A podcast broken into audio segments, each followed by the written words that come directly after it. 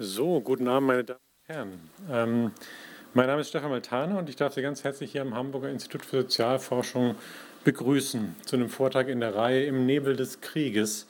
Ähm, heute ein Vortrag von Sinisa Malesevich mit dem Titel Why Soldiers Kill.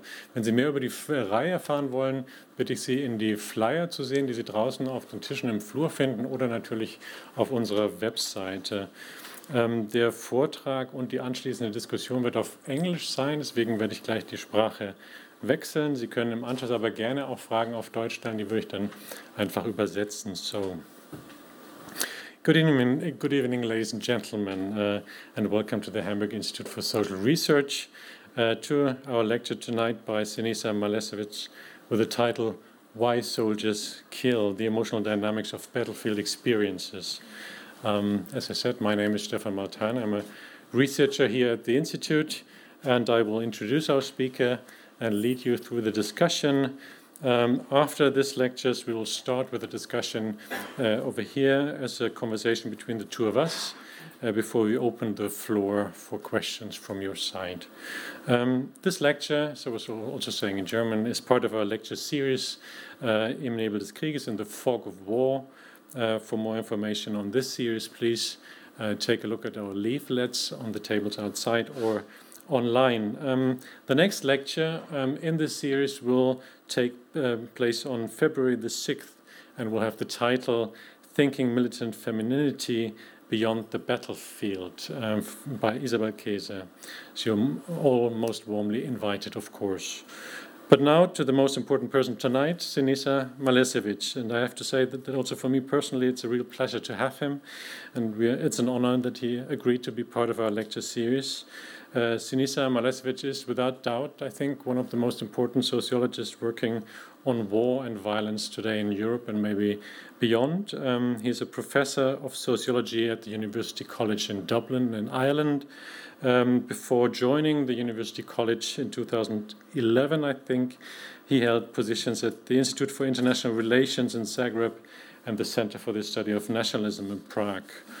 Um, he was appointed visiting um, professor or, or, fellow at the, for example, the Netherlands Institute for Advanced Studies, the London School of Economics, and the Institute for the Human Sciences in Vienna, to name only a few of the places where he spent time. He's a member of various uh, academias, um, including the Academy of Europe, and last year he received the, William, uh, the Robin M. Williams Award from the American Sociological Association.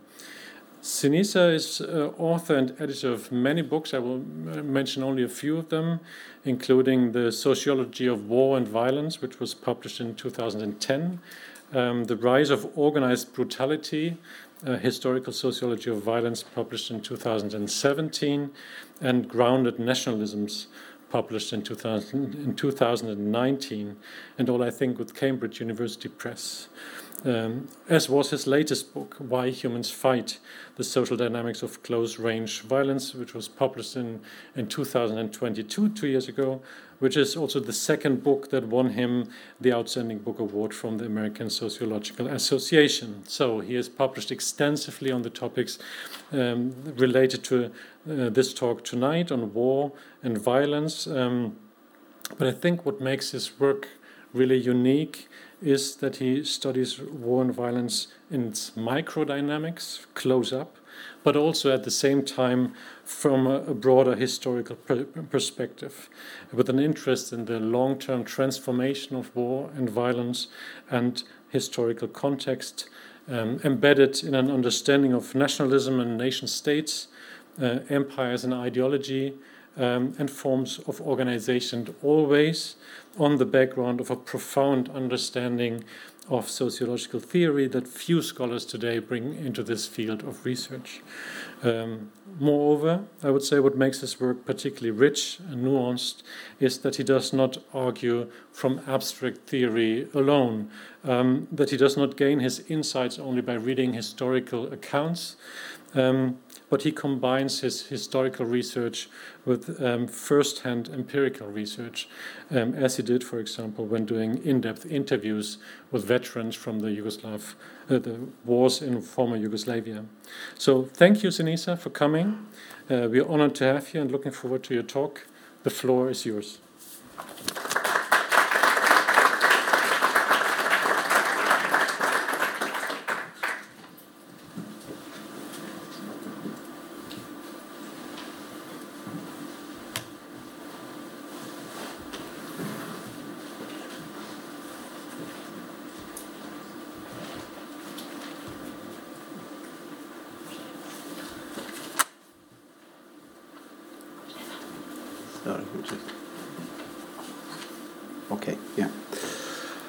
First of all, thank you all for coming. And I know there are so many other interesting things to do than listen to some dark topic here. Uh, uh, so uh, I also would like to thank uh, Stefan for his kind words and for inviting me uh, to uh, give this talk and to, to visit the institute. I was here, I think, eight years ago, and, and it's really a really important institute. I think in not only in Germany but in, in Europe, everybody knows that this institute has produced such a wonderful work. Uh, okay, so today I will talk uh, a little bit about this uh, whole experience of battlefield, and particularly we'll be zooming on the role uh, emotions play in this uh, phenomenon. Uh, but before that, I'll just say Stefan has already mentioned much of my work really has been historical up to now. These two books that he mentioned deal with the macro historical transformation of violence over long periods of time uh, looking particularly in, in sociology of war and violence at the links between uh, uh, social stratification and war, the origins of war and the origins of social stratification, gender and war, war propaganda, nationalism war, and things like that. The organized brutality looks more at the kind of broader picture. In addition to war, I, I, I link uh, the, the whole experience of organized violence by zooming in on revolutions, on terrorism, on uh, insurgencies, on genocide, and, and try to understand kind of patterns, long-term patterns, which direction this is developing, and so on. So this book uh, that uh, uh is uh, at the heart what I'll be talking about today uh, zooms in a different direction. So it's a, it's a much more micro and meso level type of analysis, where, where the focus is really trying to understand motivations uh, uh, in general for conflict, uh, but particularly violent conflict. Uh, and, and, and here the experience of soldiers, but also gangs and revolutionaries and terrorists uh, is being kind of explored in, in great detail. I won't go obviously uh, into details of the book, but essentially the first part of the book deals with the, some theoretical question, questions. What do we know about motivations for uh, violence, and, and uh, particularly on the interpersonal uh, level. Uh, and, and I go through different uh, uh, kind of accumulated knowledge that we have across different disciplines from bi- biology, neuroscience to economics of violence and ideology and things like that. And then the second part of the book is something that I'll be talking more about today. Yeah, is based mostly on, on a primary research done with in field works that over the years in, in different conflicts, but mostly in uh, uh, wars in Croatia and Bosnia and Herzegovina in the 1990s, and also uh, among the IRA, former IRA uh, combatants, uh, uh, in, order to see how their experience were shaped and, and influenced by the context in which these violent experiences have taken place. okay, so before I move on to that kind of empirical uh, illustration of the key points, I will first uh, uh develop these points uh, uh, by looking in particularly uh, at emotions. So emotions are obviously something that is crucial in the context of any war. We can see today, you know, wars in Ukraine and, in Gaza immediately generate a lot of heat, if you like, even, even among us who are not there. We all have opinions about what's happening and many of these opinions are based on, on our emotional uh, exp- experience, in a sense, emotional sense and moral sense of uh, what's going on somewhere. But you can imagine, obviously, how this all plays out in the context of societies that are at war. So emotions are very heightened. Uh, and particularly when you go to the battlefield, emotions are crucial to understand what's happening and how it's happening. So we know, obviously, from a lot of research uh, conducted over many years now on the behavior of soldiers, that uh, fear is the, the, primary emotion on the battlefield. Everybody experiences fear. Fear uh, generates uh, uh, dynamics of uh, what is happening, how fighting proceeds, whether it, it happens in the first place. but there are obviously many other emotions panic and anger and rage and sadness and so on. Uh, uh, the traditional scholarship on, uh, in the military studies, to some extent in, in a kind of military history, has tended to see these experiences as fairly straightforward and uniform across time and space, that all soldiers behave in the same way, display same emotional experiences, and these are often linked with uh, particular psychological responses and physiological responses that we know a lot, obviously, in, in, the, in the context of conflict, uh, violent conflict, human beings do react uh, uh, to, to, by having, you know, kind of uh, heavy breathing, increased heart rate, dilation of pupils, uh, loss of urinary control. It's a really strong sense of fear and things like that. So this, these kind of physiological responses have uh, led to conclusion that obviously all emotions are the same. We all re- react the same in, in all conditions. But that's really uh, not the case. If, if, we, if we kind of probe a little bit more into different battlefield experience across history and across different cultural contexts, we will see that actually emotional reactions are not so straightforward. They're not uh, so uniform uh, and they may not necessarily be dominated by biology. Obviously, biology plays an important part, crucial part, but human beings are very uh, complex creatures that can negotiate uh, biology and social context, cultural context, historical context is very important in how we actually react, how we process emotions, how we develop emotions, and, and how is this linked also with the experience of violence and killing in particular. Uh, so, there essentially, I will be very brief here uh, two uh, areas that have been studied extensively that we know a lot about uh, uh, that point in direction that there is a huge historical diversity, huge historical variation in how emotions are displayed, uh, how they are portrayed and expressed. there is a whole field of history of emotions. there's a wonderful book that many of you probably are familiar with. Jan Plamper, the German historian, has written this history of emotion. Unfortunately, he died in December, very young. Uh, and, and he kind of summarizes the whole field of history of emotions, which they look at these different emotional regimes, showing how in different periods of time, different social classes had different ways of expressing their emotions and things like that. Uh, and, and that also oscillated not only across uh, you know, social classes, but also different uh, uh, parts of, of Europe and, and the rest of the world and things like that. Uh, in the context of battlefields, we know that until 15th, 16th century, we don't really have many uh, extensive depictions of how soldiers behave on the battlefields. Once there are these depictions present, they tend to overemphasize the enemy. So it's only enemy, enemy runs away, they are fearful. Uh, and, and there is no description of one's own soldiers. The assumption is that they are always brave, they fight and attack and blah, blah, blah. Uh, later on, we have more descriptions of one's own uh, side on the battlefield, but tendency is to look at the elite officers uh, only have so we have you know, later on memoirs and biographies and depictions of, of kind of elite and their emotional experiences. And it's really only after the uh, Crimean War there are more the depictions of ordinary people and ordinary soldiers who show their own sense of fear and uh, kind of uh, disgust of the war and sadness and all of the emotional experiences. So the key point uh, from a lot of that research is that battlefield emotional experiences in battlefield are historically very variable. So they, they are very different, they, they are not uniform. This is uh, even more confirmed in, uh, by anthropologists of emotion who point out how culture, culture shapes uh, soldiers' behavior. So we know that uh, obviously human beings are not tabula rasa. We come to the uh, front lines uh, with, with certain preconceptions and cultural idioms and practices and values which influence behavior. Uh, we, we know, uh, for example, that certain emotional reaction, like a smile, can be interpreted very different in different cultural contexts. In some contexts, smile on a battlefield could be seen as sharing a sense of happiness with other soldiers, but it could also be seen as, as a, uh, an act of shame, you know, that you're displaying emotion which is not appropriate in, the, in that particular context.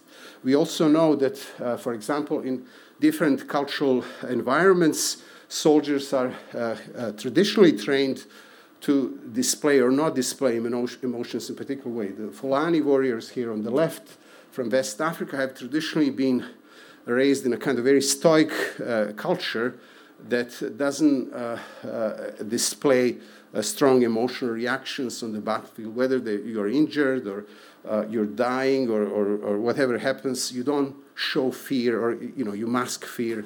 You don't show any strong emotion. On the other hand, we have an image here of a Italian soldier from the First World War, and there's a really good study by uh, British Italian historian uh, uh, Vanda Wilcox, who, who analyzed letters uh, and, and uh, other documents that depict experiences of these Italian soldiers on the battlefields. And what you find is that they were mostly young, very young, 18, 19 years of age, from the countryside, and most of them cry all the time. They cry before they go to the battlefield, they cry on the battlefield, they cry afterwards, and that's tolerated. That's a kind of mass phenomenon that officers tolerate, uh, and they, they, there's not much they can do with.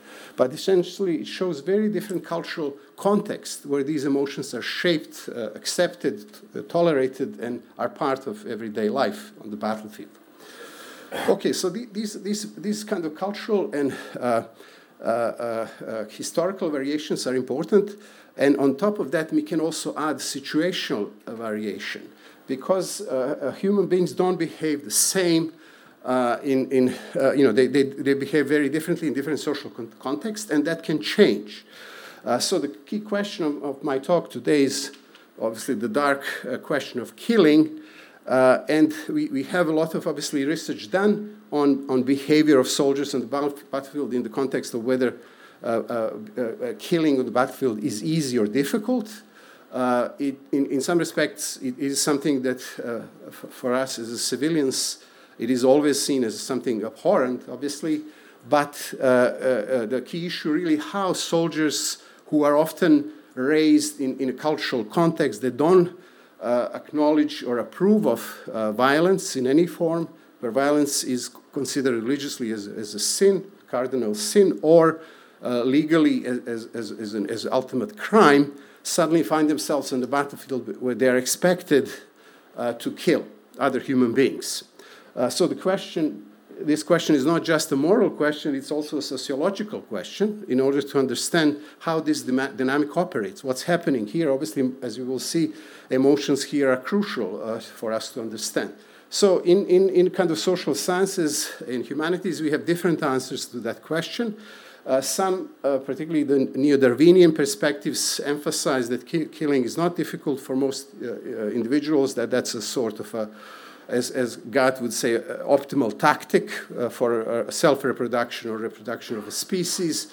and and his, some historians, like Ferguson, Glenn Gray, who have analyzed uh, first uh, accounts of the, uh, happening of, on the battlefield during the First and Second World War uh, often make uh, uh, claims that killing was easy for most men. They, some of them took pleasure in killing. This is Ferguson's quote.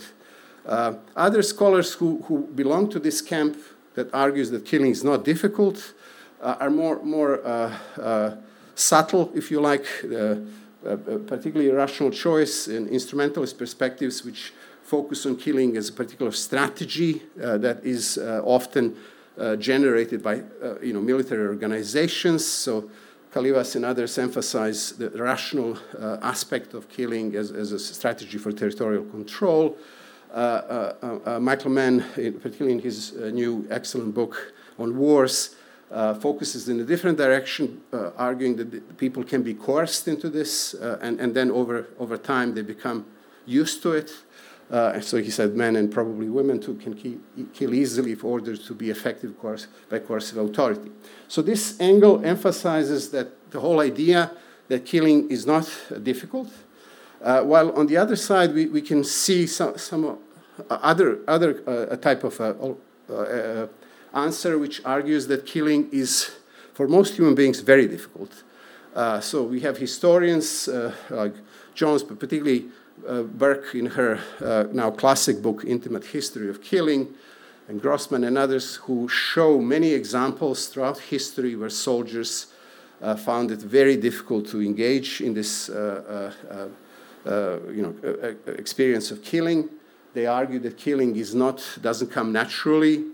Uh, it's avoided that most soldiers would shoot in the air or would say, we know, for example, from surveys done during the Second World War that, uh, uh, you know, the famous American soldier studies, Stouffer and others, where they interviewed soldiers, and many soldiers would say, oh, I don't know whether I've killed anybody, I was just shooting, I don't know what happened.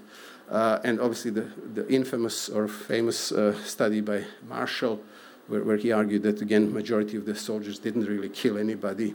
Uh, more recently, obviously, in, in sociology, we have uh, uh, microinteractionist and neo-Durkheimian uh, perspectives that show that killing is uh, that human beings are really not competent in killing in a sense that we don't have the biological prerequisites for killing we don't have a, a sharp teeth or you know, strong jaws or anything like that that you know, many um, uh, predatory mammals have.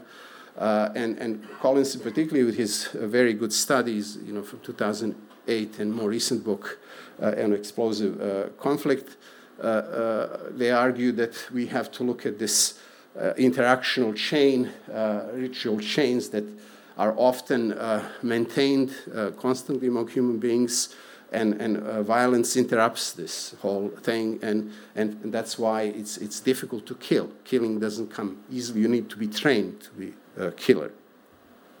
So that, that is a famous uh, painting, uh, 2,000 Yard Stare, which in a sense indicates that's sort of a situation of uh, environment where killing and destruction takes place.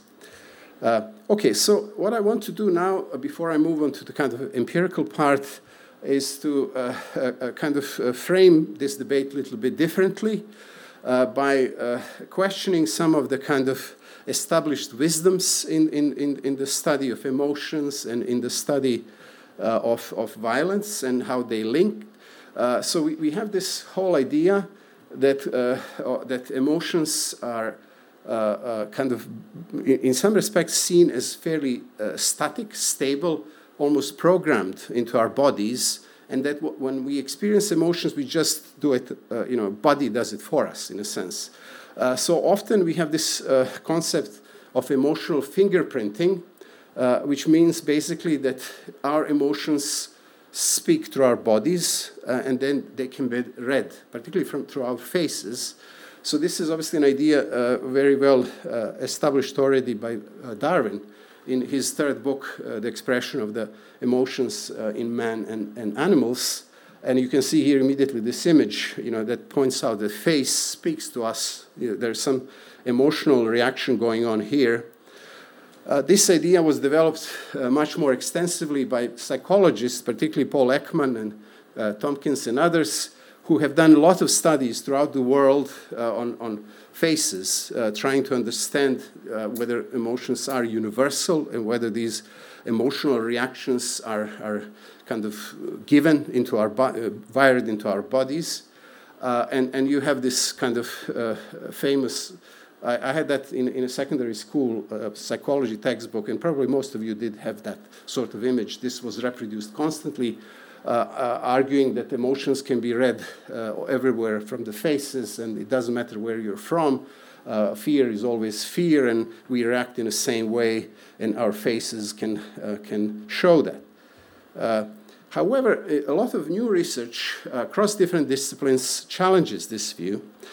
we, we have you know, kind of critical neuroscience, cognitive psychology, sociology of emotions, many other areas which, which have started uh, kind of question this idea that emotions are, are you know, kind of fixed, stable, uh, and uh, can be read from our faces. Particularly Michelle uh, Barrett, a Canadian uh, neuroscientist, she's done a lot of studies and also experimental studies pointing out that actually emotions are not built in. and she said they are made from basic parts. They are not universal, but vary from culture to culture. So in a sense, she already kind of uh, has opened this area that I've already emphasized of cultural variability of emotional experiences.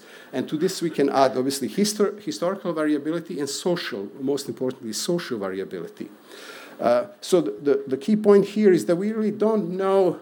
Uh, we, we, obviously human beings do react. There are, there are physiological reaction, but they are not fixed, they are not stable. It's not easy to, to see where the fear uh, ends and panic starts, and we can display uh, several emotions at the same time. They're, they cannot be separated very neatly.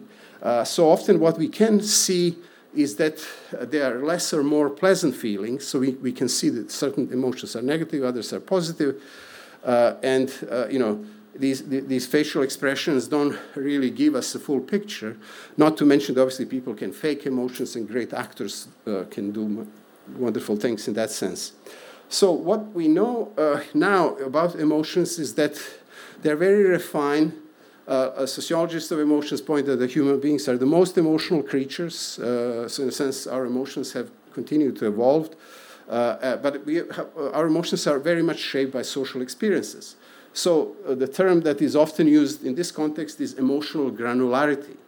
Uh, so, so in a sense, humans have this emotional gran- granularity, this different layers and experiences, complexity of emotions. Uh, and this is important for what I'm now arguing is that uh, you know these emotional uh, backgrounds, the social, the cultural, the historical context uh, influence how soldiers behave on the battlefield and whether they were willing to kill or not uh, other soldiers and civilians and, and, other things. So this is all very much uh, context dependent, variable, contingent.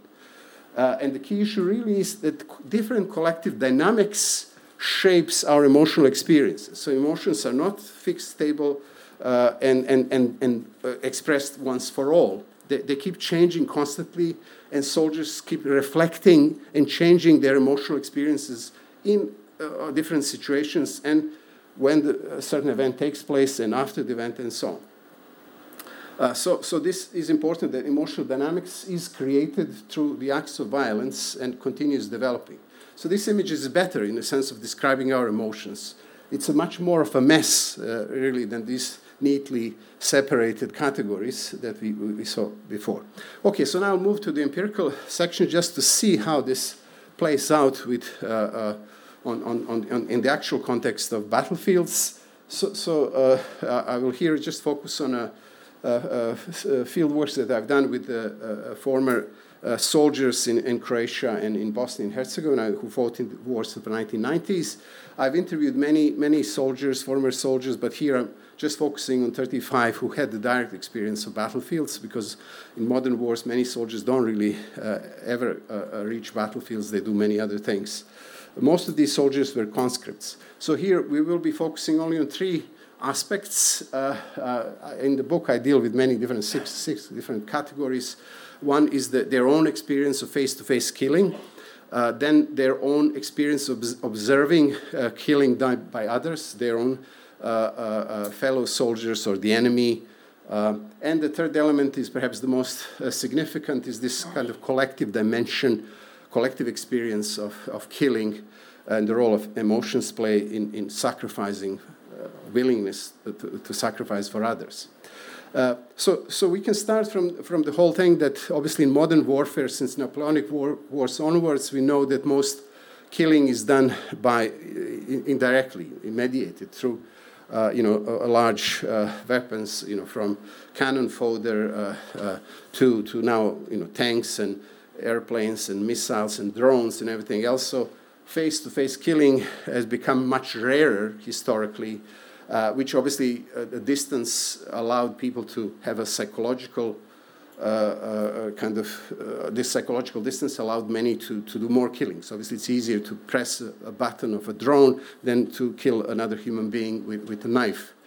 Uh, so, so, in the case of uh, uh, former soldiers that I've interviewed, they had a similar experience that many of them don't really have that. you know, and you, you can see here in the quotes from these interviews, I've never killed anybody in person. I don't know. There were some soldiers in the woods, and I've asked the commander how should I shoot at them, and then there was mass shooting, and I've heard screams, but most have managed to escape, and so on. So, or I've never fought in the hand-to-hand combat. Luckily, I've never had that experience. So, so uh, th- that's that's one element which is present also here. However, there are obviously soldiers who did have that experience, direct experience. So what we see here is their reactions uh, are very uh, varied uh, and they change sense. So some are very much uh, here in tune with uh, what Randall Collins is saying, is that they found that experience very difficult and also morally repugnant. So when you shoot somebody and he falls down, that is a real shock. That is the worst, worst feeling that you could have not at that very moment, but later. That makes you change as a man. You age instantly, and you remember that forever. So here we, we see very strong reaction of, you know, kind of ab ab abhorrence towards that experience through which this particular soldier went through. But also we see this, this distance here, not at that very moment, but later. Uh, so there is a reflection here immediately that emotions co continue developing. They are not fixed. They are kind of reflected upon they are discussed with other soldiers, and you know, uh, and then obviously uh, when you do this, when I've done these interviews, mostly 10, 15, 20 years after the war, they also have a new layers of reflection as well.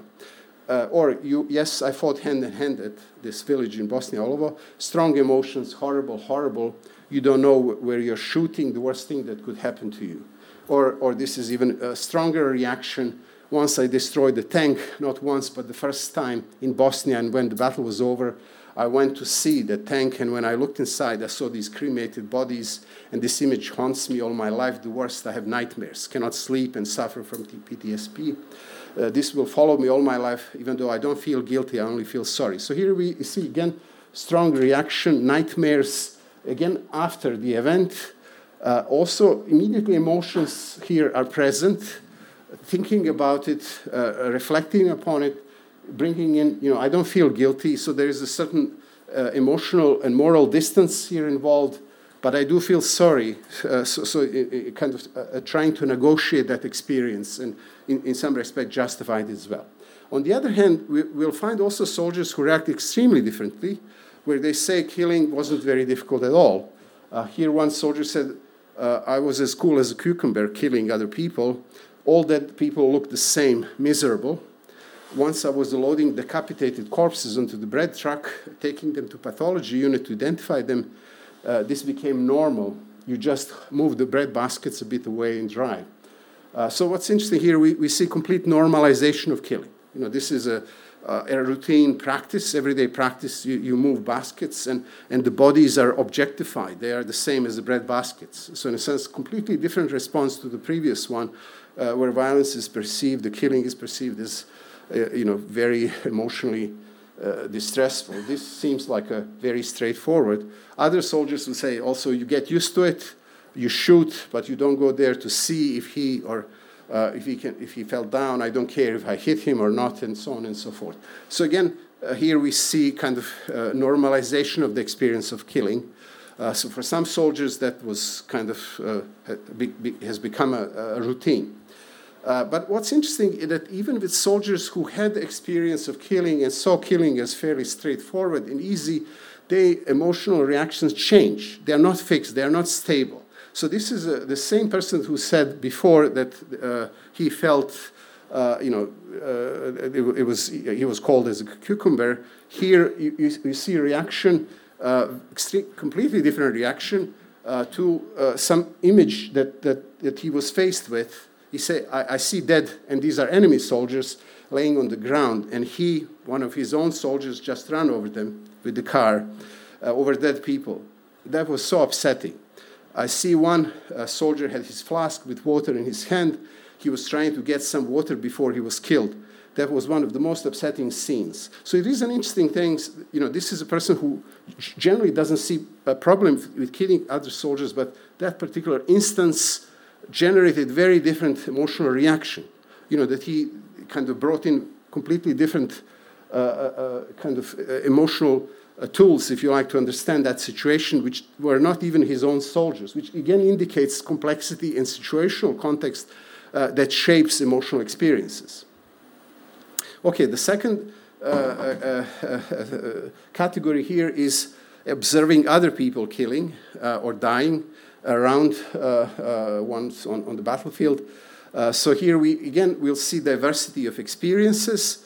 Uh, and, and often uh, you, you, you, can see that some soldiers kind of emphasize that, uh, you know, that problem of losing a comrade and, you know, kind of trying to help the comrade. Somebody stepped on a mine and three of them were injured and it was really awful to see later I had the worst experience several times. The bomb would fall close to the bunker and would destroy everything.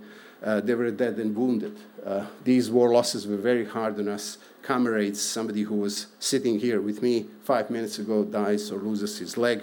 That affects the entire unit. The morale is down. Nobody talks with anybody for a couple of days. So this is also interesting because again tells us more about social context. This is not you're not uh, experiencing killing, dying uh, on your own. You're experiencing as a part of a small, uh, very tight group.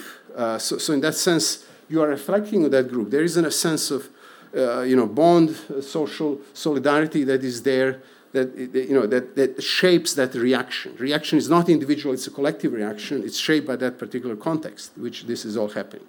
Or I felt bad if a man is normal, has a limit, knows what is right and what should, should be. Uh, or I could not sleep for months. Uh, you know, seeing people, so pigs eating people, dead people on the street, uh many older people had problems. It's not all the same. It's not something you can get used to. So it's, it's exactly the exact the, the, the, you know kind of the opposite answer to the one we saw before when when one, another soldier said you get used to it and this soldier said you cannot get used to this this is not normal you know you, you see all this death around you all the time and this reaction also emphasizes this variability in, in, in, in social contexts or uh, you don't have time, it's only later. Uh, I don't think about it, you cannot do this. I was all bloody from comrade's injury, his uniform, everything. You are aware that this happens, but you push these things back into your memory. So, this is also important. Uh, the time, how emotions and time are linked. The emotions are not fixed, not stable, they change uh, through time. People reflect on what happened, uh, so they have a certain emotional reaction when this thing happens, but then after it happens, and then uh, you see here silence is a form of emotional reaction too that people share in the in the military unit. You know, this stays with us. We don't talk to each other, but we know what happened, and we are processing this together as a group. Uh, it didn't affect me in the battlefield. It starts affecting you later when a man comes down and leaves that situation. And regardless how strong one can be, you feel it, especially if you lose somebody who was close to you. It leaves a deep scar. Again, here, emotional reaction uh, uh, keeps developing. It's not stable, it's not fixed. It is negotiated with other people who share similar experience uh, and, and share a sense of attachment to that particular individual.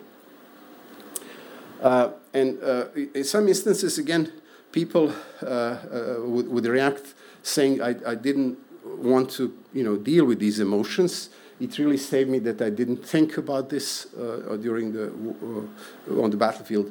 Uh, you cannot forget these memories. They're always somewhere in you and can pop up from time to time when meeting friends and sharing war stories. So, in a sense, this is a kind of long term uh, reaction that keeps developing and changing and uh, building uh, around different emotional dynamics with other people, you know, with, with friends uh, from the war.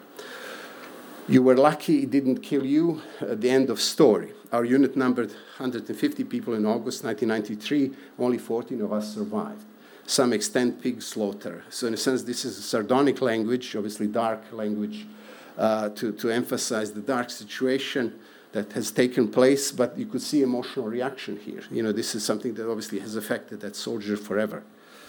Uh, okay, uh, we also see uh, uh, how soldiers themselves describe different emotional reactions that take place when fighting starts. Uh, so here one soldier talks about, I've seen a comrade getting killed by the mortar grenade in the mid 1993. I was uh, shocked but also numb. Uh, some soldiers were praying, and one man was shaking, and you could not count on him anymore. So, again, not uniform reaction. People react very differently. Uh, it could also be the same people who had experience of fighting and, and were very kind of uh, uh, uh fairly straightforward uh, soldiers for much of the war, and then suddenly something happens and they break down. Uh, and, and so, so that again, diversity of emotional reactions, diversity of attitudes towards killing.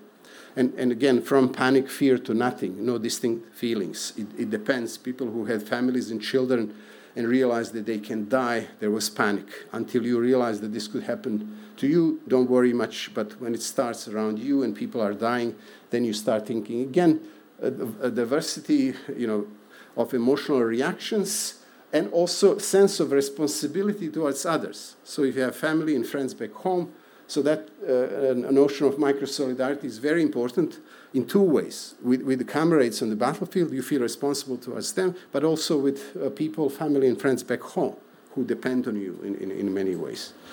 Uh, okay, and the last element uh, is uh, kind of the way how emotions are shaped in this uh, collective context of, of, of, a battlefield that, that creates strong bonding among people who previously wouldn't know each other. Uh, so most of these, as I said, soldiers were uh, conscripts uh, who uh, were very young when, when recruited, 18, 19, 20, early 20s. Uh, and, and they suddenly found themselves in a very different, completely different environment to what they were used to. And so you, here you can see, like, I was thinking instantly, why the fuck I need this? Only yesterday I was in Sibinje, my village, drinking beer with my friends. We had a great time. Uh, I want to live a minute or two, but then when he died, it would be dishonorable to leave him or any other wounded person on the battlefield. It was a code of honor. So here we have a depiction of sort of uh, uh, uh, young people who uh, had a very uh, normal life, you know, enjoying themselves, going to clubs and things like that, suddenly brought to the battlefields, and one of them dies, you know, and so, so the reactions here are, are, kind of shaped by the context in which this is happening. There is the moral element here, the sense of honor and responsibility towards that person. Uh, and then there is also, uh, uh, uh you know, kind of uh, that idea that there is an obligation, moral obligation that, that you have as a member of a particular unit. We were fighting for six hours uh, in that hell. You don't know anymore who is who. They thought they lost the soul and in the situations you get to know people. It was a simple reaction. A man reacts the way he thinks he should react, so you don't uh, leave a man who is in danger in order to save your own ass. So again, it's a similar uh, kind of sense of moral responsibility and emotional uh, uh, kind of context shared by everybody in, in, in a particular military unit, uh, where bonding develops in a fairly short period of time. And, and one soldier that we'll see here emphasized that kind of time frame, that uh, violence uh, creates context where people can bond very quickly. So when you see people dying, I've changed. Uh, uh that the, the, man changes a little and starts thinking, if I had children, I probably would not fight anymore. So we have also that diversity of opinions that you know kind of what which of these micro groups matter more to me my my uh, unit uh, uh, uh comrades in a military unit or my family back home. Uh, so these are kind of emotional and, and moral decisions to be made. You are full of fear and you would run away from everything but your parents you are there your parents and everything. So in a sense that sense of responsibility i cannot leave the battlefield because you know i there is a moral obligation towards uh, uh, uh, my parents and family back home. Or I, I, felt fear when the military barracks in Osijek, that in Croatia, were captured by the enemy. the bullets were flying over my head and things, but I, I felt fear for my family more than for myself and things like that. Uh, so, so that's the, the, kind of the bonding build around these microgroups shapes emotional reactions on the battlefield. So what happens on the battlefield is shaped by is what's happening outside of the battlefield and our emotional and moral obligations to others. But on the battlefield itself, that uh, sense of bonding is crucial. Uh, in, in, in many respects, uh, and the solidarity uh, built there is often described as a family like because very strong bonds. So often soldiers point that we felt solidarity towards each other. When somebody was injured, everybody would look after him to do best they can. Uh, I, was, I was ready to die for them, and they would do the same for me. I would not be able to sleep otherwise. Uh, but there were people who would just come to fight for the weekend and would go back home to Belgrade. So, in a sense, what's interesting also this internal differentiation. So, they might be officially part of the same military, but there is that sense that we are not part of the same group. You know, I, I'm here to fight for my small military unit because they do the same for me. But these other people, I don't feel that they were part of the same, uh, uh, you know, kind of military. So it's a much more micro sense of attachment than anything else. Um, or I was carrying a wounded comrade. They were shooting at us. Your life was in peril, but you keep carrying. If it hits you, it hits you. You know, very strong sense of attachment.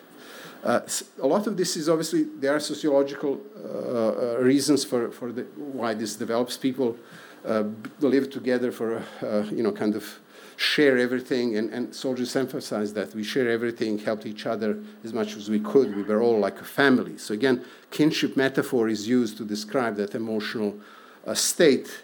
Uh, I was only 18 years old and had some friends from the childhood and such, but in the first 10 days, maybe even less, five to six days, I, I, I formed such strong ties with people that was unbelievable. That, uh, that you can be linked so much with the people that you know for only five days later that seemed normal to me. So this is interesting. You know, kind of sociologically very interesting. We know that it's not easy to form groups uh, and, and, maintain strong ties for long periods of time. Uh, and uh, you know, we, we do have a, a, you know lifelong friendships and family links uh, that have been built for many many years, and, and and they are sustained in precisely because you know, of that uh, deep link that has been built for a very long periods of time. Here we see how time compresses. You know, suddenly, in a short period of time, you build very strong emotional links. Unbelievably strong emotions that you're, you know, you met somebody for 10 days and now you're willing to die for that person. That's very uh, interesting sociologically, how this happens, why it happens, why we can shape these emotional reactions. This is not something that uh, other species would do. Uh, uh you know, humans, you know, humans' emotional granularity and complexity is really fascinating in that sense. Uh, okay, uh, I'll be finishing now. Uh, just to kind of emphasize that element of, of kind of variability as being crucial to understand behavior of human beings in this context of front, of, of, of fighting, of war. So the, the, the acts of killing, the question whether killing is easy or difficult, there is no simple answer to that because it, it, it is a context that, that determines how human beings react. We, you know, it is shaped, our, our you know, kind of attitudes are shaped by cultural, uh, by uh, historical, and by social context, and that keeps influencing behavior and, and, and attitudes of, of soldiers as well. So it's not, the acts of killing do not automatically activate already existing emotions. It's not something that is ingrained, fixed, stable, and we all do the same thing everywhere. Uh, we do not expe experience fear mechanically, automatically. It is very much mediated through other people, uh, our experiences with groups that matter to us, but also with the enemy that we fight. Uh, so a lot of these emotional reactions are very complex, very subtle, uh, and shaped by other people. So we see here a variety of emotional responses uh, that are often shaped uh, before the, the, the, the, the, battle, the, the actual uh, fighting, during the fighting, immediately after, and then years after. So, you know, emotions keep developing and keep changing, keep, uh, people keep reflecting on them. Uh, so the emotional variability is crucial uh, for us to understand, and that keeps, you know, oscillating and uh, through, through time and, and space. Okay, I'll stop here, and thank you very much for your attention.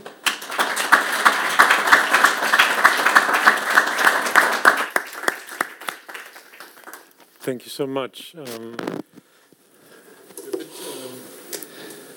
progressed in time more than planned. No, no, absolutely. Thank you for, for that fascinating talk. So I will be a bit shorter in these with these very first questions, maybe just to start the discussion and then open for questions from from the audience. Um, maybe to start, um, it might be helpful to start with a conceptual clarification because you're talking about fighting and killing in the battlefield. Your theory or your your um, understanding of is not about violence in general, but a, a very particular form of violence, violence in fighting. So, what is the, the uh, specificity of violence and fighting? What is um, specific about this particular situation of being in a battle with an opponent? Mm. How does it change the experience of violence and maybe also the logic of carrying out violence? Yes. No, that's a very good, good question. So obviously, in, in, in sociology, and I think generally in social sciences, we do differentiate between conflict and violence in a sense that we are conflictual beings, in a sense, you know, from dialogue and disagreements and uh, things like that, but we very rarely, as, as Collins emphasizes, in, engage in violence. Uh, so here I'm, I'm, pushing this a little bit further and trying to understand how violence uh, operates in different uh, contexts. So uh, we, we, often look at the kind of this more uh, macro level where obviously armies fight other armies states fight, fight other states.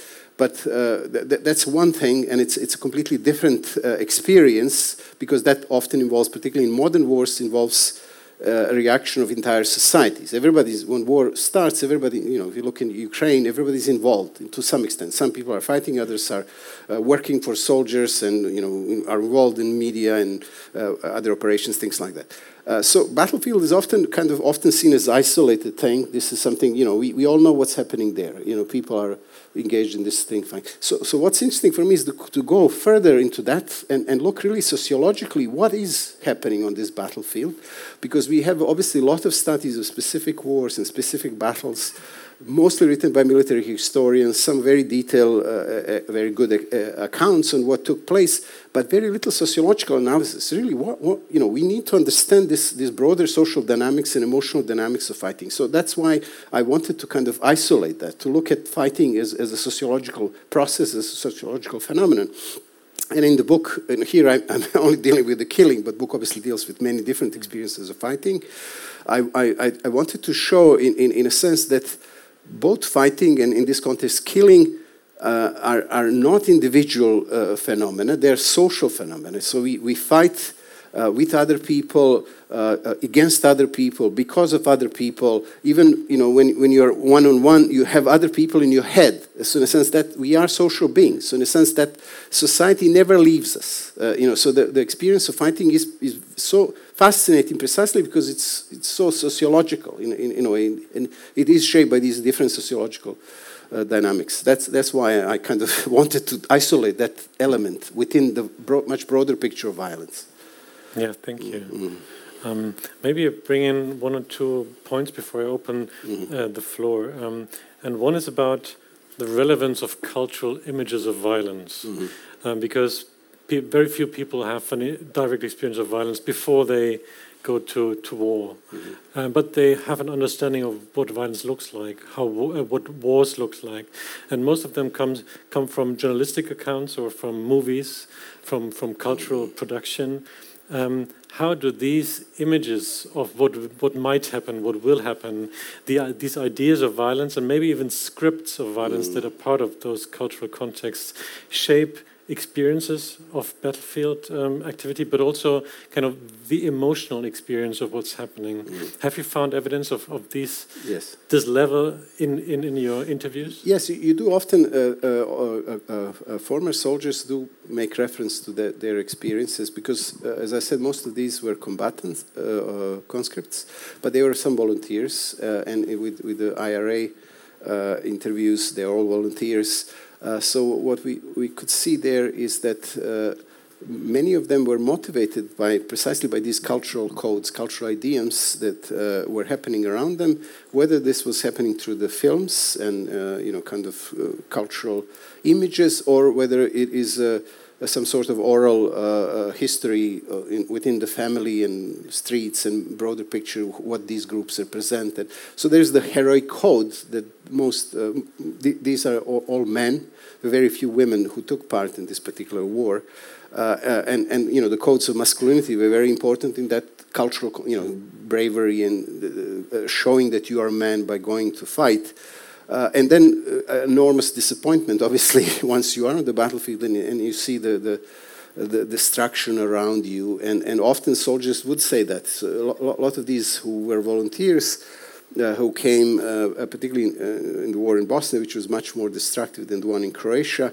So he had volunteers who came even from, you know, kind of other countries, uh, and uh, like Serbs and, and Croats living in Germany or Denmark or somewhere else often heavily drunk, you know, with this heroic code, and then they, then we're facing the battlefield, and you know, they, they start they were paralyzed, they couldn't fight, and, and, and then you, you see completely different uh, uh, a picture emerging. Uh, and yes, obviously, a lot of uh, cultural coding emphasized this uh, uh, warrior you know, uh, code uh, that that doesn't really. Uh, usually, ordinary soldiers dislike that. They don't like heroism of any kind because it exposes them to danger. Uh, so often, you don't talk. I mean.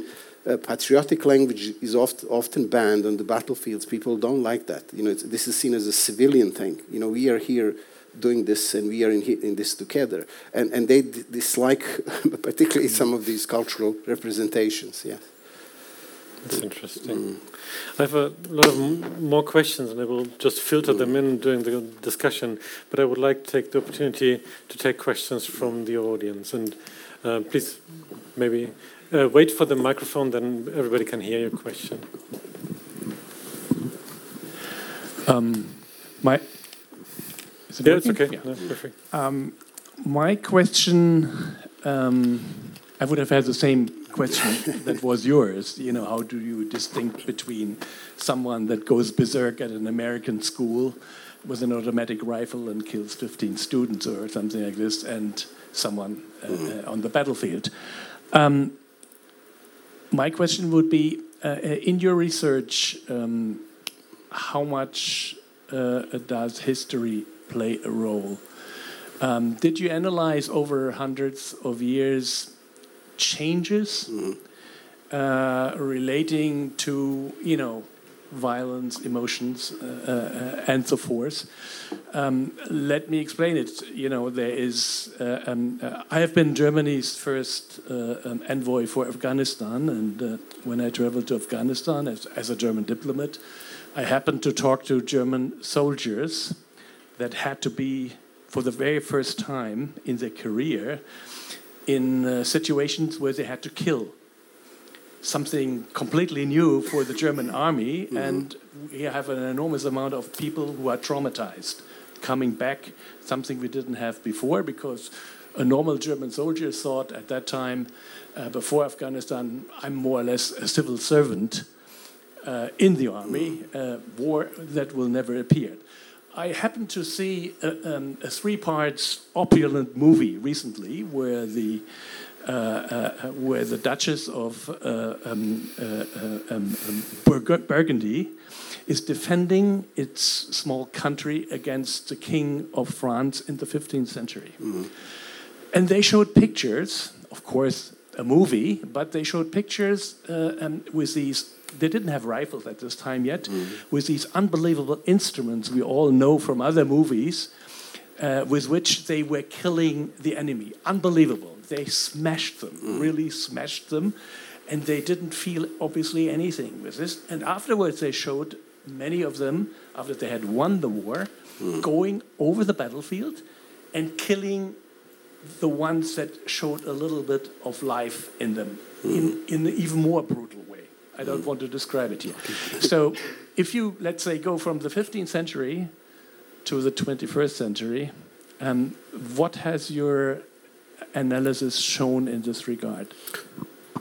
Okay, thanks. That, that's also a very good question.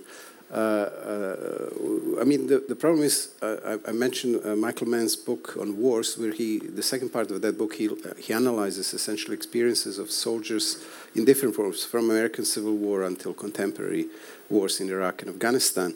Uh, and the point that he makes, which is very, I'm very sympathetic to that point, the problem is we don't really have uh, uh, evidence on uh, experiences of ordinary soldiers because they were illiterate. You know, and it's really from American Civil War that you, you have more literacy, where people actually write letters and, and describe their. So often these experiences are written by historians of their own time, which can, you know, essentially make up things. We don't know. We, we do have per perception of the past as being very bloody and people are killing each other all the time. I kind of, I, am cautious to, you know, about this. This is obviously Eliasian uh, take as well, and, and Pinker and others. I've, I've been critical of that in my 2017 book, The Rise of Organized Brutality. Uh, so, so, so for the evidence that we have, we, uh, and that's, as I said, for the let's say, last 200 years, picture is much closer to what I'm saying, much more diverse, more complicated. So my assumption is that even in different periods of time, you would find some people who found uh, killing easy and others who, who, who, would break down and couldn't do it.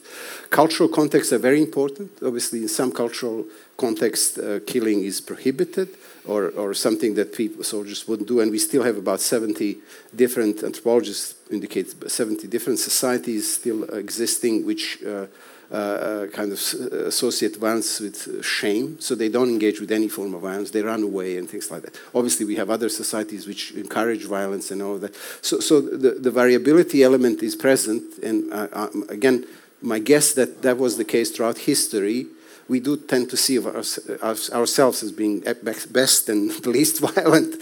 We'll see what's coming now. It doesn't look very good. But the problem is we, we don't have evidence for ordinary people, uh, uh, you know, kind of the further you go into history. Evidence is very shaky, and, and a lot of this is, is kind of uh, make-believe stuff. There was a second question, I think, over here. yes. Uh, I take the ball from from you. Uh, thank you. I was I have a personal history of being an officer in the German army mm. at those times it was quite uh, unlikely to get really in a combat situ situation. Um, your data, as you described, are from conscripts and volunteers. Do officers? Um, we we. Um, when you're at a, I, you're, you're, you're a human being and also you're a function. You have uh, responsibility for your people. You, um, do you have data from officers? Do they uh, react differently? Yes. Good, good question as well. Yes, I mean all, uh, of this, this that I presented you is ordinary soldiers, but I do in the book I deal with also with officers. Some, some of them smaller number of officers, and, and, and they do kind of make point that you're making in, in a sense that they have their own experience of war and, and, and fighting, but they also that uh, they have the obligation. They represent a, a military. They, you know there are certain orders they have to implement. So it's not easy to balance that. But what's interesting for me is that uh, often uh, there was a really big uh, uh, a sort of distance between uh, within Bosnian Serb army, uh, where you have officers coming from Yugoslav Communist Army, and and ordinary soldiers, which were ideologically very different. They were mismatched in in some respect. So they often would see they didn't like them. So there was a lot of tension there. Uh, and they emphasized that, which wasn't the case in Croatian army. Uh, and and I, I, show in the book how that also changed uh, later over the years and allowed Croatian uh, army to build much much more effective military than than Serbia, who, which had many so more soldiers and more, more army. So that, that the in, internal dynamics very important, very important. Leadership. That's right. Yes, and it's also it, it is interesting. I don't know whether you had that experience yourself when you are in, in, a situation of combat, things become much more democratic. You know, hierarchy doesn't work in the same way when you have to rely on people. So that, that, that's what they would say. You know, we were fighting and, you know, suddenly they, they stopped giving us orders because, you know, we were exposed, we were fighting all the time. So it, it became much more democratic decision making, which is unusual for any military, really. It's a, but just in, in unique moments in time, you know, it's a, Yeah, thank you. Tobias Eule.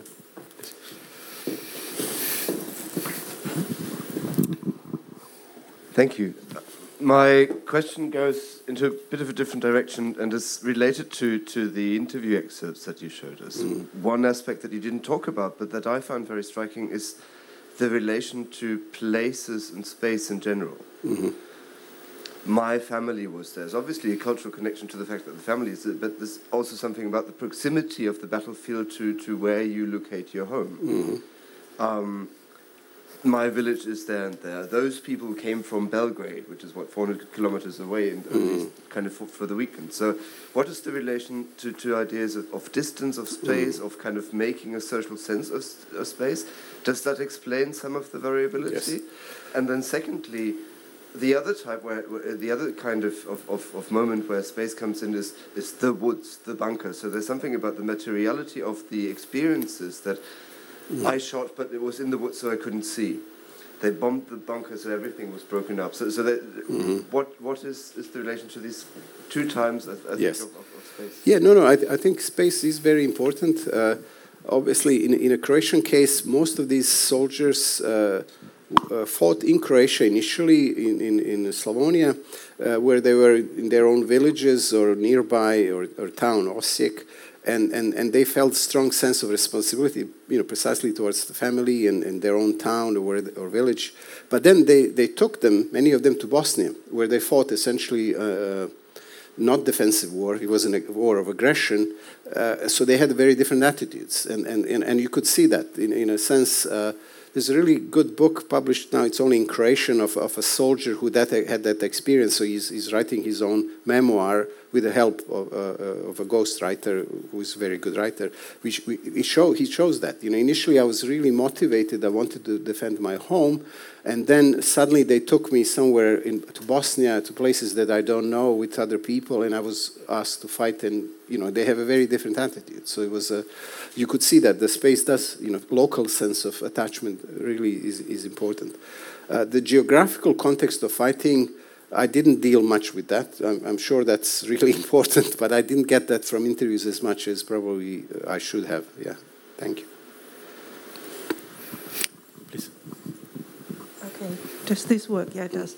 Um, so my question would be about memory. So very much like the the temporal. Mm-hmm um, aspect of things. Individual memory, I think you mentioned, but also like collective collective memory of how either groups of soldiers, maybe veterans, remember it, and if that mm. changes over time as well, and also of the surroundings of society and like public memory, if you'd like mm. to say, and how society looks back on wars, if that would then affect the memory and the emotions of individual soldiers, like mm-hmm. context throughout time. Yes, also very good question in a sense because you see uh, huge differences. The public memory, like in Croatia, it's all about heroism. We won this war. You know, it's it's uh, uh, politicians play with this, and veteran organizations. Uh, when I started this research, I approached veteran organizations everywhere, and they didn't want to engage with me because most of these people who lead the veteran organizations are really political individuals who some of them weren't particularly uh, involved in war at all. They got this position. So, so I had to go through uh, indirect channels to find actual people who had experience, and many of them are not members of any of these veteran organizations precisely for these reasons. They don't. They're not. They don't feel comfortable in this heroic memory that is portrayed publicly. They prefer their own local memories, uh, and they prefer to meet with people that they had experience of fighting from with their own unit. Sometimes they also meet with, with the uh, soldiers they fought against. You know, this is something which kind of is a taboo. Obviously, this is something that would never be reported. They do that, uh, you know, uh, almost semi-legally, uh, meeting in a pub somewhere uh, and sharing that experience. There's a really unusually strong uh, sense of empathy that you find among these soldiers uh, who, who fought against the, uh, uh, you know, you would expect that they, there is more animosity towards the other side. They, they don't. They, they, they share similar memories, even though they were, were on the opposing side. So you, you see conflict between these local memories of the real experience of battlefield and a public memory, which is all framed in nationalist language of heroism and all of that.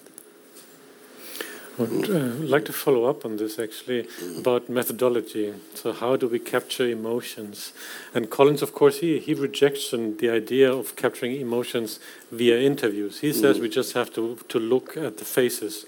And building on Ekman and others, he, he said we can code the faces, and based on, on this coding, um, identify the emotions of, of the, the, the individuals uh, at that point in time when the picture was taken.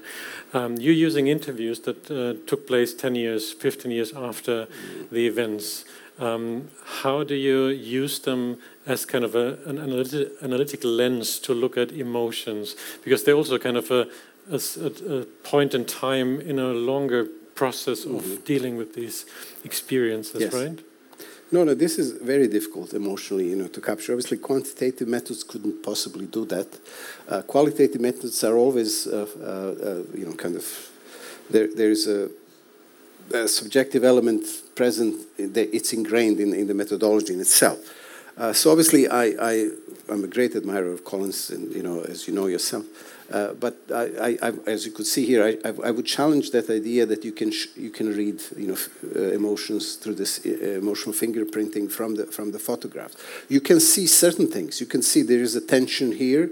Uh, you, you can see there is some negative or positive emotional reaction, but you don't really get uh, kind of this granularity of emotional reaction. You don't know whether this is fear, whatever it is, or it could be a number of different emotions. So the, the, the, the visual images, uh, perhaps, you know, video is better than actual pictures because pictures, you know, photographs can be uh, can can uh, be interpreted in so many different ways. Videos perhaps less so, uh, if they are not doctored or whatever.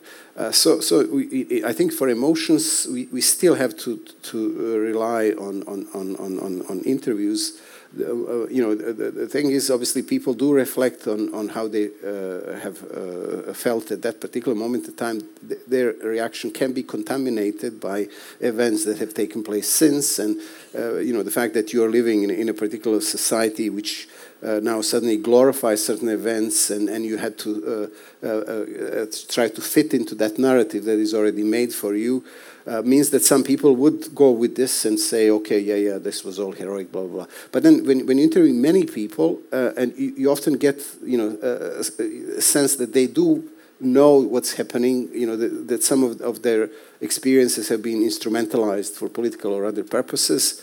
Uh, and, and they talk uh, to each other, they reflect on uh, what's happening. So that's why I said uh, in the interviews, I asked them, you know, how did you feel at that moment? How did you feel, you know, uh, uh, uh just after the battle, uh, seven days later? Uh, you know, how how did you how do you feel now? Can you see the difference? so there is obviously an element of you know subjective response that I have to take for granted. But the fact that you know many interviews, in many interviews, you get this variability of emotional reactions allows me to make certain claims that uh, I don't know how which other methodology could help us to do that because emotions are extremely difficult to study even when when they're happening the very moment. yeah. Right. Thank yeah. you for the questions. Uh, one in the center and. Okay, sorry. Thank you for this uh, fascinating talk. Uh, but I would like to ask about images of the enemy mm -hmm. and images of the other as a factor in uh, in the reaction of soldiers to killing, both in real time and afterwards. Mm-hmm. Because, uh, well, we all know the story of the Wehrmacht and the different kind mm-hmm. of fighting in the east and the fighting in the west. In the, while in the west, they fought against soldiers from a similar cultural background, so to say, that were mm-hmm. portrayed as similar to them, and it was different kind of, of theater of war. And then we have the war in the east, of course. So this is only one example, maybe the yes. best example, but this is not a single example. Yeah. And we know from other uh, areas of conflict that it was easier to kill mm-hmm. when the enemy was presented or portrayed as a subhuman or dehumanized. So I would like to. yes. No, no, very good question. Very good question. And it is, it is obviously something that I deal with, with you know, throughout different books. Uh, because in this context, the crucial uh, thing is it is wider social organization. So, so you, you, you find yourself in, in a particular uh, society that already have, has a, a certain strategies of dehumanization that have been going on for years. Uh, and, and so you're expected to behave in a particular way. Uh, you are encouraged to do that.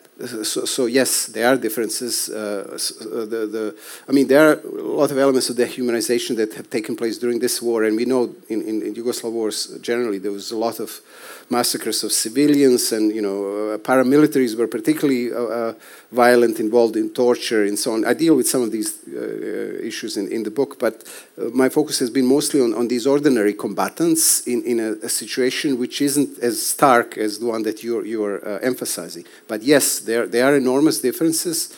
Uh, the, the, the, the uh, I, I, would kind of emphasize more that uh, a structural organizational context and ideological uh, uh, ideas that have been uh, present for a while. Uh, and we know, you know, in, in, the Second World War, that American soldiers had a much more negative attitudes toward Japanese than towards Germany. Germans, uh, you know, so in a sense, it's a kind of mutual uh, thing there that's going on. But what's interesting is that you find uh, attitudes, American civilians have much higher uh, uh, negative attitudes towards Japanese soldiers than American soldiers, and uh, American soldiers deployed fighting Japanese have less, you know, kind of negative attitudes than the civilians. So it is interesting. The more you are exposed to the other side, uh, you, you, you, humanize it eventually. Not you know. So you're you, you start with dehumanization, but then there's really good. Uh, also, this is the same thing in the Vietnam War. Uh, you know, we we Caputo's book uh, really good in that sense that you know he emphasized how they dehumanized uh, Vietnam Viet Cong uh, all the time, and then you know sometimes they found photographs and, and, and then they realize okay they are the same humans as we are. So, so, so that dehumanization starts losing its momentum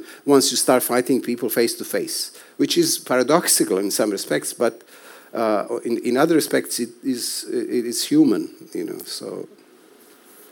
Yeah thank you. There was a question. Yeah yeah, thank you. My question kind of goes into a similar direction, I'd say. Um, and I was wondering if, like, something like ideology or political beliefs, um, if that is something that you, like, research or put into your research, if that makes a difference regarding the emotional response. And I was thinking of a different example, like the, for example, the Yugoslav partisans that were fighting like the Nazis. If they, because that was, you know, it's kind of the opposite. So they would be proud of mm. killing in that way, I'd say. Yeah. And sorry, another question, um, a little bit different. Would it make sense for you to go back and uh, redo the interviews with the same veterans that you did them with? Like, and I don't know when you did them, mm. but like mm. 10 years yes. later to see how it changed? Yes. Okay, so, so yeah, the, the first question is yeah, much of my work really focuses on kind of these three different dimensions. One is the organizational capacity, the organizational power of the state and in other organizations. And because people obviously uh, uh, find themselves in, in wars because there are, there are these infrastructural uh, uh, uh entities that put you there in the first place. Then you know, suddenly you're brought to the battlefield and you, have not, you don't know these other people. So I look at that, I look at ideological uh, dimension. You know, I, I, I call that the cumulative. Uh, first element is cumulative realization question. I won't go into the conceptual debate, but essentially, yes, I look at the role of ideology. Ideology is crucial. Uh, other scholars, uh, again, to mention Michael Mann, he differentiates. He argues that these uh, uh, kind of uh, soldiers that are more ideological. tend to to fight more, you know, they are more committed. So he shows the different examples, you know, from uh, Uh, Soviet soldiers and Chinese and, and Koreans uh, uh, uh to ISIS in a sense that ideology, you know, co contributes not the, the, the dominant uh, variable, but it contributes to this. and then I look at the, that micro dynamic, micro level solidarity, and how these three interact. So you have to have a balance between the three for it to work. So, so soldiers, ideologies have to penetrate the micro world if they don't penetrate the micro world, you will have this mismatch. People would not fight. They wouldn't see this as being part of the broader uh, picture. Yes, so ideology matters, but it's different in different contexts. Yeah, the second, yeah, that would be a good, good uh, experiment uh, to go back and talk to these people. Uh, uh, I'm, I'm, sure there'll be some, some, you know, uh, further reflection, but I don't think they would changed their views dramatically on what has taken place uh, because they, they have ref referred to you know how they felt at that moment and later on. They might add another layer to, to you know this kind of emotional complexity but I don't think I'll do that. Thank you. Thank you. Any further questions? Klaus Licht. Thank you. Um, I have two questions actually. The first one is about this organizational element. So, mm. this, as you just said, this is organized situations. Mm. And I remember, I think Grossman or others said this, this is planned in, in a way. So the camaraderie that we see in the battlefield is mm. part of this planning of how to organize fighting troops. And my first question is about this how do you make sure that your research is immune against militarized usage of it, right? Because you improve our knowledge of what's going on emotionally in the battlefield.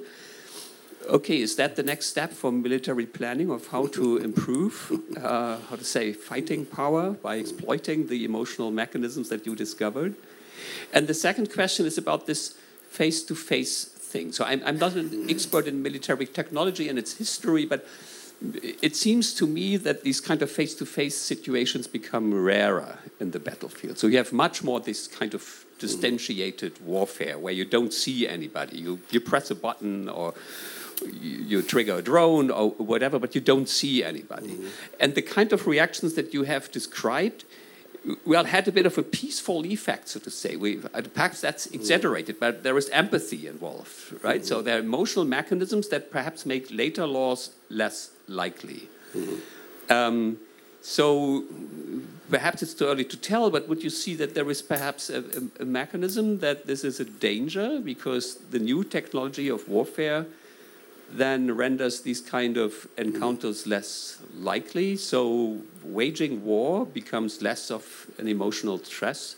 Yes. That's my second. Th thanks again. Two very good questions. Yeah, the first one, yeah, you're right. Uh, many militaries, particularly big militaries, like US and, and, and British and uh, others, have that system, you know, buddy system that you try to recruit people together already, you know, from the same schools, from the same classes, from the same neighborhoods, to build, to use essentially that uh, already uh, built-in uh, solidarity and then uh, exploit it for military purposes.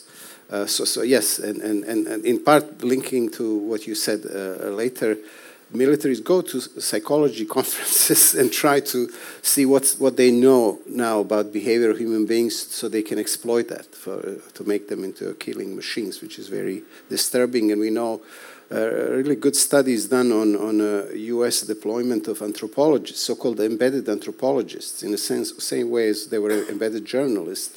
So people who use their skills as anthropologists to understand Afghan culture and then help uh, U.S. military to fight the war. Very dark stuff, but this is happening. It's, it's very much happening.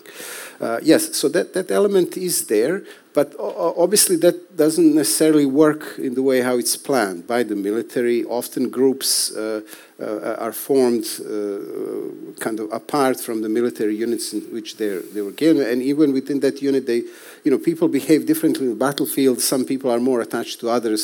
So th this collective dynamics doesn't necessarily have to translate uh, uh, in the way how military wants it to, to be. You, you, sometimes this strong bonding can also go against the military because you don't want to uh, expose you, you, know soldiers that you are very attached to. You don't want them to, to die, so it's not easy to coordinate that. Uh, you know, kind of the, the strategic aims of the of the particular military with the emotional bonding of human beings, which are very complex creatures and can use these strong bonds to to kind of run away. Say we don't want to fight anymore. This army doesn't represent us. So you have these things as well. Uh, yeah, uh, and, and the second point about distance, yes, you're right. Uh, so Collins makes that point in one of the very early articles in the 70s that uh, violence has changed from being kind of uh, uh, used to be focused more on that kind of direct experience of, of killing uh, and, and then now we've shifted more uh, in, in, the direction of collateral damage. So, so violence is uh, uh, uh become becomes kind of invisible in some. It happens somewhere else. So you press a button uh, uh and send a dro uh, sorry drone from Nevada to Afghanistan. Uh, it doesn't affect you in the same way as, as being kind of involved and, and, being exposed, you know, to be potentially being killed yourself. Uh, so, so I, I, would argue that this shift has uh, allowed for more violence rather than less, you know, because relying more on technology and on distance and, and more on now on uh, robotics, because, you know, a lot, lot, of these studies point out on use of robotics that you will not necessarily need that many soldiers you can use robotic but it's very asymmetrical. It's not that robots would fight other robots. It would be rich countries would use robots against uh, poor countries. So that's the, the kind of yeah and, and, and that distance is also uh, linked with, with the uh, you know, wealthy societies being able to rely on technology, while in, in uh, other parts of the world there is still a lot of, you know, face-to-face fighting, you know, when, when you have no technology to rely on. Yeah. Thank you. There are no further questions. then we've come to. There's one further question. The, the last one in the back, please. Um, yeah, maybe a similar question too, but um, you were talking about um, soldiers in general. And um, yeah, my question is do you mention a huge difference to maybe female soldiers? Mm. Maybe you said they're more emotional, or yeah, they're also saying like, yeah, like I'm cool like a cucumber, like you um, shown us before. The Yes, so the, these interviews, there was no, no, no uh, women uh, soldiers. Uh, there was essentially all the recruits uh, continued in the same way how Yugoslav army recruited soldiers. So just when the country broke up, Croatian army continued in the same way, and it's only men that were recruited. Uh, there were few, but very few uh, female volunteers, but they were often away from the combat zone. you know, so, so they were in other roles. Uh, so I couldn't reach them. Uh, I, I, wish I could, you know, to, to see if there's any any any uh, differences here. Uh, but you know, uh, from I, in, in in the book itself, I deal with with the relationship between kind of fighting and gender. You know, obviously, a lot a lot of historically much of the fighting has been done by men, young men. we do have exceptions. You know, we do have a uh, uh, usually in the context when there is a shortage of men, the militaries have to rely on, on uh, women, as was the case with the Soviet military, with enormous thousands of women who have been recruited in the Soviet military. Uh, also, uh, insurgencies tend to have more women than regular militaries because they, you know, they, they have to. Uh, and we, we have kind of good historical examples of uh, uh, you know, West Africa, the, the famous, uh, now it's film made, you know, on, on the basis of this example in uh, where there was all female units uh, in mid 19th century uh, West Africa because because of shortage of slavery and all of that. But these soldiers were very very fierce, very violent. So, so, the context shapes kind of uh, regardless of your gender. You know, it, it is again. This goes against the essentialist views that uh, women can fight as uh, violently as men. It's just they were not given opportunity.